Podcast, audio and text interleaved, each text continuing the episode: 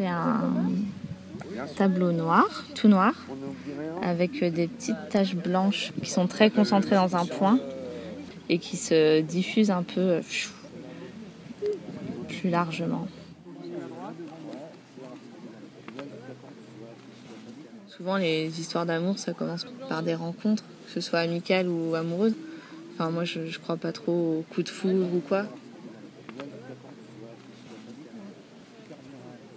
Les rencontres les plus fortes, c'est les rencontres les plus. Enfin, qui à la base, je les ai pas du tout vues venir, quoi.